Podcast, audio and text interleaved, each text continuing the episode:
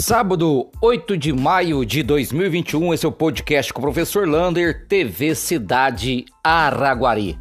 Hoje, graças a Deus, não tivemos nenhum óbito registrado por Covid-19 em nossa cidade.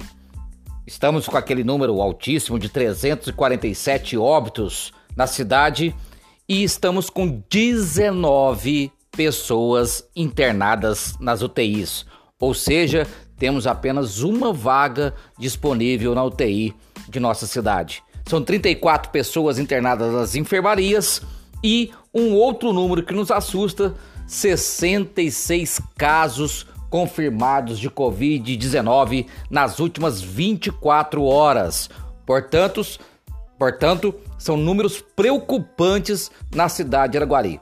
E aí, nós estamos pensando em voltar às aulas segunda-feira além de não termos nenhum ganho pedagógico com apenas 3, 4 alunos por sala, vamos expor crianças e profissionais da educação ao risco de ser contaminados. Além disso, lembrando, Araguari não possui UTI pediátrica. Ou seja, se uma criança ou um adolescente for vítima de Covid-19, nós precisamos encaminhá-las a Uberlândia. Tomara que isso não aconteça de maneira alguma. Vacinação. Lembrando só que segunda-feira nós temos vacinações por comorbidades em vários pontos da cidade. Como eu disse no anterior, teremos no podcast anterior, teremos vacinação na PAI, na Policlínica e também lá na Clínica Nefro de Araguari.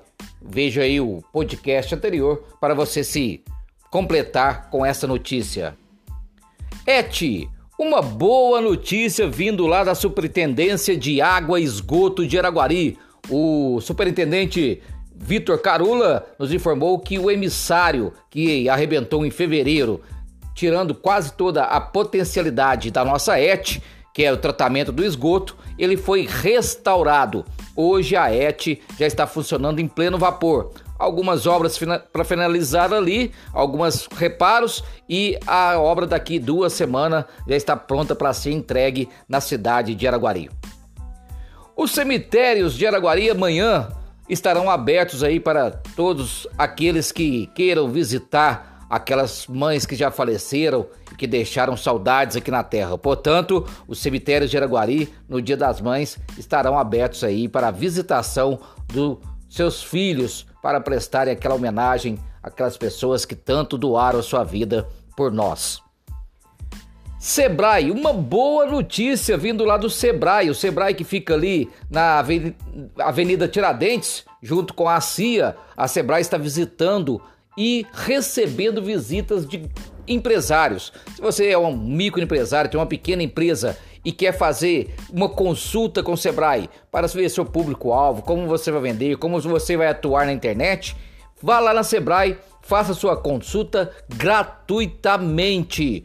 Parabéns à equipe do Sebrae por toda essa movimentação na cidade de Araguari. Um abraço do tamanho da cidade de Araguari.